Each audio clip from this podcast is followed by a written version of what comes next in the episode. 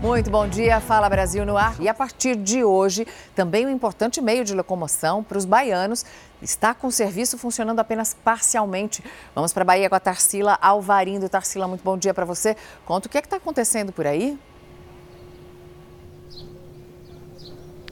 Bom dia, Mariana. Bom dia também para você de casa. Olha só, as filas aqui no sistema Ferryboat são sempre bem grandes, mas hoje em especial ela tende a ser pior e já está bem grande desde cedo. Essas pessoas que estão aqui logo na frente chegaram desde as 5 da manhã e ainda não conseguiram embarcar. Lembrando que essa é a principal ligação entre Salvador e a ilha de Itaparica, muito utilizada por moradores e turistas também.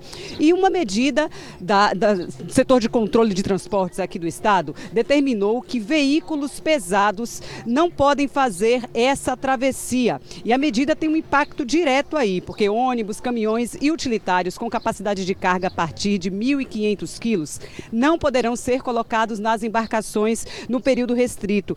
Para quem não conhece, o ferry faz aí esse transporte de pessoas, cargas e também veículos pesados e veículos de passeio também. Nesse momento vocês veem aí alguns veículos de passeio que estão com hora marcada que vão conseguir embarcar, mas muita gente está aqui na fila e deve permanecer por algumas horas. A média de espera está aí em torno de quatro horas para fazer essa travessia e os caminhões, esses veículos pesados, não têm previsão de embarque, porque essa travessia foi suspensa justamente para determinar que mais veículos menores consigam fazer a travessia. A gente está em um período de feriadão por aqui. Trabalhadores do Estado tiveram feriado do dia do servidor público transferido para esta sexta-feira, dia 11. Então, muita gente já está fazendo a travessia. Eu volto com vocês aí no estúdio do Fala Brasil, Mariana, Edu. E agora nós vamos para Belo Horizonte, porque lá pacientes de um centro de saúde estão reclamando da espera por atendimento. Fala, Maiara Fouco, bom dia para você. A que horas começou a se formar essa fila, hein? Bom dia. Olá, bom dia, Edu. Um ótimo dia a todos que nos acompanham. Pois é, quando a nossa equipe de reportagem chegou aqui ao posto de saúde, que fica na região nordeste, aliás, noroeste de Belo Horizonte, a fila já estava formada. Isso era antes das 7 horas da manhã. Muitas pessoas esperando para serem atendidas. Neste momento, elas já estão lá dentro da unidade de saúde e aguardam atendimento na recepção. Eu estive lá agora há pouco e percebi que está bastante movimentado, lotação de pessoas aguardando neste momento o atendimento. A reclamação dos usuários deste posto de saúde é de que há pelo menos um mês, pelo menos duas equipes de saúde da família não têm médico. Ou seja, estas equipes estão sendo atendidas durante as consultas por enfermeiros e técnicos de enfermagem.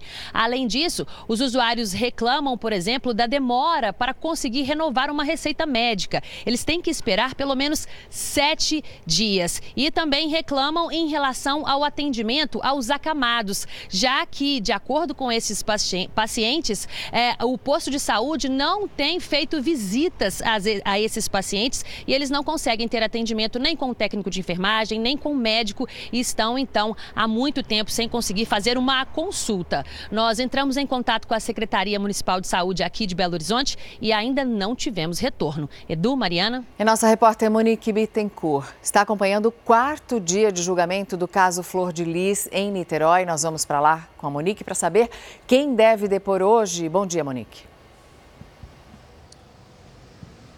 Bom dia, Mariana. Bom dia para todo mundo que nos acompanha. Olha, hoje devem ser ouvidas as testemunhas de defesa. Esse julgamento da ex-deputada Flor de Lis e de outros quatro réus deve se estender por pelo menos mais três dias. Isso porque os depoimentos têm sido muito longos. Só para a gente ter uma ideia, em três dias apenas 11 pessoas foram ouvidas das 30 testemunhas que foram convocadas. A juíza responsável pelo caso, inclusive, já pediu um reforço do policiamento aqui na região do Fórum até a próxima terça-feira. Agora vamos ver detalhes de como foi o terceiro dia de julgamento. Vamos acompanhar na reportagem. Em silêncio, a mãe de Flor de Lis chegou ao fórum para acompanhar a sessão. O julgamento terminou antes do previsto porque Simone dos Santos passou mal. Ela é filha biológica de Flor de Lis e também está sendo julgada por envolvimento na morte do padrasto. Segundo a defesa, Simone faz tratamento contra um câncer e precisou tomar medicação. No terceiro dia de julgamento, foram ouvidas novas testemunhas de acusação. O grupo foi composto por parentes que romperam com a ex-deputada. Uma das noras de Flor de Lis falou por quase três horas. Luana disse não ter dúvidas de que a ex-deputada foi a mandante do crime. Você disse que não tem dúvida para você de que a Flor de Lis foi a mandante? Não tenho dúvida nenhuma. É isso? Não, não tenho dúvida nenhuma. Daniel dos Santos, outro filho afetivo do casal, também prestou depoimento. O quarto dele ficava próximo à garagem onde o pastor foi assassinado e Daniel alega que ouviu os disparos. Em todos os depoimentos até agora, as testemunhas de acusação relataram uma disputa de poder entre Flor de Lis e Anderson do Carmo. Um dos filhos, que prestou depoimento no julgamento, reafirmou que o plano de matar o pastor era de conhecimento de várias pessoas dentro da casa, inclusive da própria vítima. A nora de Flor de Lis também falou sobre as tentativas de envenenamento do pastor Anderson do Carmo. Eu via já várias vezes ela e Marzi jogar pozinho no, no suco do pastor. E aí eu descobri que era envenenamento quando o Carlos tomou, né? A esposa do Carlos tomou e aí ela ficou cinco dias internada. A Flor de Lis e a Marzi, né? Porque uma, uma fazia e a outra levava pro pastor e botou o pozinho. Quando eu vi, ela quis justificar e falou que o pastor não tomava remédio, então ela tinha que fazer assim para ele tomar. A capital do Rio Grande do Norte não tem mais vacinas Coronavac, imunizante contra a Covid-19, para aplicar a primeira dose em crianças de 3 a 5 anos de idade. A gente já mostrou essa mesma realidade em outro estado, Pernambuco. Vamos ao vivo a Natal saber os detalhes de como vai isso tudo com a Roberta Trindade. Roberta, bom dia para você. Oi, Edu, bom dia para você e para todos. A falta da Coronavac foi confirmada na noite de ontem pelas secretarias de saúde pública do Rio Grande do Norte. A vacina produzida pelo Instituto Butantan é a única contra a Covid autorizada pela Agência Nacional de Vigilância Sanitária a ser aplicada em crianças entre 3 e 5 anos de idade.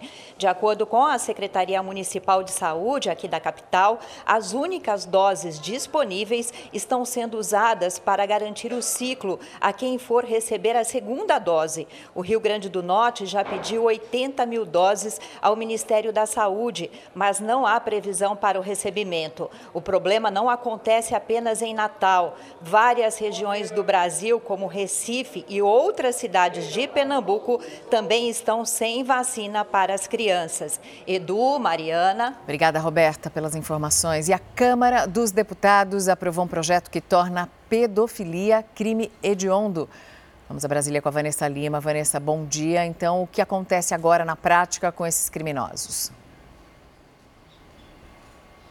Bom dia, Mariana. No caso de estupro, o condenado não terá direito à saída temporária. Já aqueles que produzirem, distribuírem e divulgarem cenas de sexo envolvendo crianças e adolescentes, eles terão que cumprir uma série de restrições no caso das saídas temporárias. Por exemplo, não poderão se aproximar de escolas de educação infantil, ensino fundamental ou ensino médio. Também não poderão chegar perto e frequentar parques infantis e praças que têm aqueles parquinhos infantis infantis. Condenados por pedofilia terão que usar tornozeleira eletrônica, tanto nas saídas temporárias quanto no cumprimento de prisão domiciliar. A proposta que também prevê o aumento de penas segue agora para análise do Senado. De acordo com o Ministério da Mulher, Família e Direitos Humanos, de janeiro a maio deste ano, foram registradas quase 4.500 denúncias envolvendo sexo com crianças e adolescentes aqui no país. Edu e Mariana. Vanessa, obrigado pelos detalhes. A gente fica acompanhando então com o retorno do Senado, que é para onde vai essa proposta. O presidente eleito Luiz Inácio Lula da Silva passou a quarta-feira em reuniões em Brasília. Disse que vai manter uma relação de respeito com o legislativo. Lula agradeceu o papel do Poder Judiciário nessas eleições. O primeiro encontro foi na residência oficial com Arthur Lira, presidente da Câmara. Parte da equipe do gabinete de transição também participou da reunião. Em seguida, o presidente eleito foi recebido por Rodrigo Pacheco, presidente do Senado. No fim do dia, Lula também se encontrou com a presidente do Supremo Tribunal Federal, ministra Rosa Weber, e contou com a presença de 10 dos 11 ministros da corte. Lula também esteve com o presidente do Tribunal Superior Eleitoral, Alexandre de Moraes. Eu fui conversar com o presidente da Câmara, fui conversar com o presidente do Senado, fomos na Suprema Corte, amanhã vou no Superior Tribunal de Justiça, viemos ao TSE. Primeiro, para agradecer o comportamento e a lisura do comportamento do Poder Judiciário no enfrentamento à violência, no enfrentamento à ilegalidade, no enfrentamento ao desrespeito democrático que estava sendo praticado nesse país. Então eu vim aqui para dizer, sabe, do nosso respeito pelas instituições, da relação que a gente pretende manter com a Câmara do Deputado, com o Senado. A equipe de transição de governo anunciou mais nomes. Entre eles, o MDB indicou dois senadores para o Conselho Político. Renan Calheiros de Alagoas vai representar o Nordeste e Jader Barbalho do Pará a região norte. Hoje, Lula visita pela primeira vez o Centro Cultural Banco do Brasil, onde está o gabinete de transição. O presidente eleito tem também uma reunião com parlamentares da bancada aliada. E olha, o Ministério da Defesa, enfim, divulgou o relatório da fiscalização feita no processo eletrônico de votação para presidente. Foram mais de 130 cidades brasileiras visitadas por militares, quase 500 boletins de urnas, aqueles impressos pela urna eletrônica, comparados com a totalização dos votos. O que, que aconteceu? Os militares afirmaram que o sistema não está completamente livre de sofrer ataques, mas não apontaram qualquer indício de fraude, muito menos provas. A Narla Guiar está com a gente, direto de Brasília, com os detalhes. Narla, bom dia para você. Olá, muito bom dia. O relatório com a fiscalização feita pelo Ministério da Defesa foi encaminhado ao Tribunal Superior Eleitoral. E nós separamos quatro trechos desse documento que foi assinado pelo ministro Paulo Sérgio Nogueira de Oliveira. Olha, foi observado que a ocorrência de acesso à rede durante a compilação do código-fonte e consequente geração dos programas, que são códigos binários, pode configurar relevante risco à segurança do processo. Dos testes de funcionalidade realizados por meio do teste de integridade integridade e do projeto piloto com biometria, não é possível afirmar que o sistema eletrônico de votação está isento da influência de um eventual código malicioso que possa alterar o seu funcionamento. Os militares sugerem realizar uma investigação técnica para melhor conhecimento do ocorrido na compilação do código-fonte e de seus possíveis efeitos. E também a criação de uma comissão específica integrada por técnicos renomados da sociedade e por técnicos representantes das entidades fiscalizadoras. Em nota, o Tribunal Superior Eleitoral disse que o relatório final do Ministério da Defesa, assim como todas as demais entidades fiscalizadoras, não apontou a existência de nenhuma fraude ou inconsistência nas urnas eletrônicas no processo eleitoral de 2022. O TSE afirmou ainda que todas essas sugestões de aperfeiçoamento do sistema vão ser analisadas em um momento oportuno. Edu, Mariana. Bom, e para quem tem filho que estuda em escola particular, essa é aquela época do ano em que você começa a sentir o aperto no bolso. A cobrança da matrícula do ano que vem está chegando e com ela reajustes que devem ficar em torno dos 10%. Isso sem falar em todo o material que tem que ser comprado para fazer com que esse valor que é cobrado a mais nessa época caiba no orçamento familiar, o melhor caminho pode ser a negociação entre os pais e as escolas. O Enzo e o Matheus saíram da escola particular e foram para a pública durante o auge da pandemia. O jeito que a Nicole encontrou para economizar quando a renda da família caiu. Agora, ela saiu à procura de negociação com colégios em São Caetano do Sul, na Grande São Paulo, para matricular os dois filhos. Onde eu moro, eu rodei bastante escola, eu não consegui. Em nenhuma escola, alguma escola que eu conseguisse pagar para os meus dois filhos ficarem no período integral. A solução foi fazer a matrícula em uma escola na cidade vizinha, mais em conta. Eu consegui é, uma, uma negociação com eles de desconto, é, porque eles são parceiro da OAB, então eu consegui 5% de desconto, e consegui mais 5% de desconto porque tem dois filhos, então 5% no menor. É a época dessa lição de casa para os pais que têm filhos em colégios particulares. Matricular e fechar o valor das mensalidades do ano que vem. Eles já passaram o valor, acho que foi 10%, mais ou menos o aumento, mas tudo pode ser negociado, né? Já conseguimos um, um bom desconto, que eles vêm fazendo um trabalho antes com os pais, né? E esse, o próximo ano está garantido. As escolas têm liberdade de decidir de quanto vai ser o reajuste da mensalidade. Não existe uma tabela ou limite, mesmo porque os colégios são diferentes uns dos outros. A única obrigação por lei é que a escola justifique em um relatório o motivo do aumento.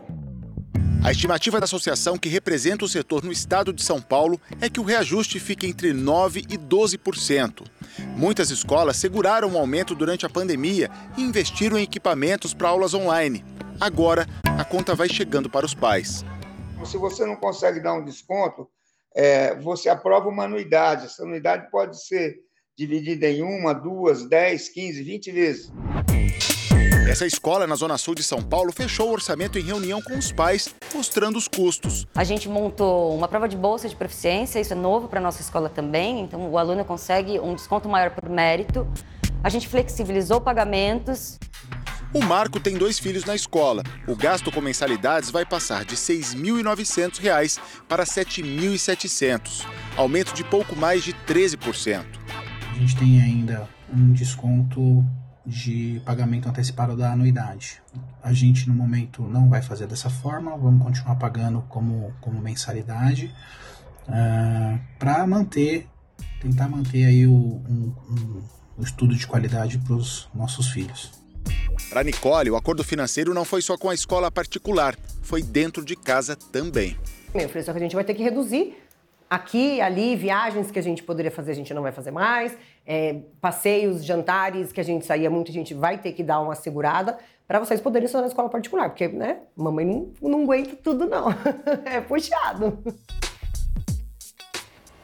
O acordo financeiro é importante para que as famílias não entrem em dívidas, porque depois que isso acontece, o jeito é fazer o quê? Tentar limpar o nome é o que milhares de pessoas estão fazendo num feirão para limpar o nome em Salvador. Tem uma fila enorme por lá. A gente vai para Salvador com Henrique Terra. Bom dia, Henrique. Então, fizeram um sistema aí para melhorar o atendimento, porque até ontem, anteontem, o sistema tinha caído aí. Bom dia, Mariana. Bom dia a todos que acompanham o Fala Brasil. Não deixa de ser uma excelente oportunidade, já que os descontos podem chegar até 99% sobre a dívida da pessoa. Só que isso gerou uma procura muito grande e a gente percebe que a fila não para de crescer. Os atendimentos estão sendo feitos nessa praça, na Cidade Baixa, aqui em Salvador, de 8 da manhã até as 8 horas da noite é uma, uma, um atendimento de 1.400 pessoas por dia, ou seja, teve que fazer uma senha, teve que colocar um sistema para dar conta de atender tantas pessoas, já que as filas não param de crescer. Desde que começou na terça-feira, 13 mil baianos soteropolitanos conseguiram renegociar as dívidas. Em todo o estado, já são 127 mil pessoas que conseguiram renegociar a dívida e sair com o nome limpo. Aqui em Salvador, a movimentação é intensa e vai até o sábado nessa praça. A gente percebe que a fila é grande, o pessoal que está aqui já tomou chuva, mas não arreda pé, porque essa oportunidade é muito importante para, sobretudo, começar o ano de 2023 com o nome limpo. Os atendimentos vão até às 8 horas da noite, lembrando que dá para ser feito também nos meios digitais. Edu, Mariana, é com vocês. Fila de bons pagadores, seu Henrique. Gente querendo negociar, né? Bons acordos são possíveis. Agora tem que ver a taxa de juros, hein? O que, que o pessoal que sai da fila comenta com você aí, com a nossa equipe de reportagem, Henrique? Estão conseguindo negociar para entrar o ano sem dívidas? Sim, pessoal, quando consegue fazer a negociação, fazer o acordo, lá do lado de dentro tem um sininho e o que a gente escuta é a todo momento as pessoas balançando esse sino e saindo feliz, porque são pessoas que ficaram muito tempo, sobretudo nesse período da pandemia, com o nome sujo, né? Como costuma se dizer, o nome sujo na praça, cadastro em dívida ativa e hoje eles estão tendo essa oportunidade, ou pelo menos essa semana, de entrar 2023 com o nome limpo na praça. É com vocês. Obrigado, Henrique. Então, na mesma praça, hoje é dia de limpar o nome. Que bom. A explosão de uma caldeira numa usina de asfalto em Aparecida de Goiânia pode estar relacionada com o mau cheiro que os moradores perceberam. Camila Rodrigues, bom dia. Os detalhes, por favor.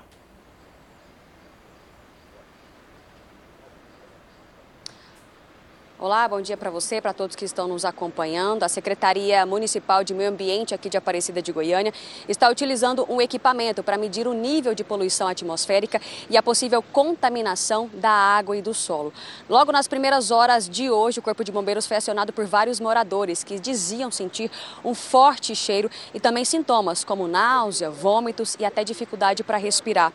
O Corpo de Bombeiros foi então solicitado, foi até essas áreas de chamado para deslocar, para verificar verificar possível vazamento de gás, mas isso não foi constatado. Depois das 8 horas da manhã, o Corpo de Bombeiros confirmou então que houve uma explosão em uma das caldeiras dessa usina que fabrica asfalto. Volto com vocês. Uma modelo está presa pela morte do noivo no Distrito Federal. Ela tentou fugir, mas confessou o crime na delegacia.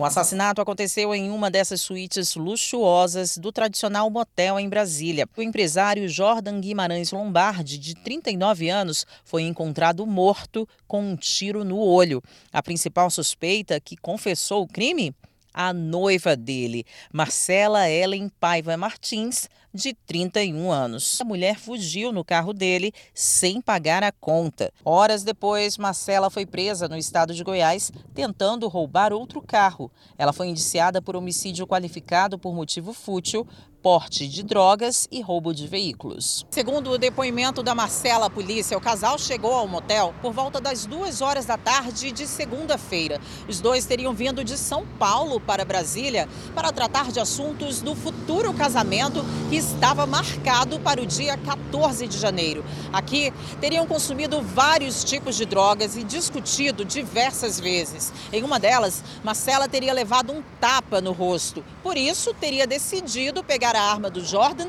e apontar para ele, a princípio apenas para fazer ameaças. Ainda segundo a Polícia Civil, o casal havia ingressado no local dois dias antes. Durante o período, uma terceira pessoa teria visitado os dois, segundo o advogado de Marcela, um garoto de programa.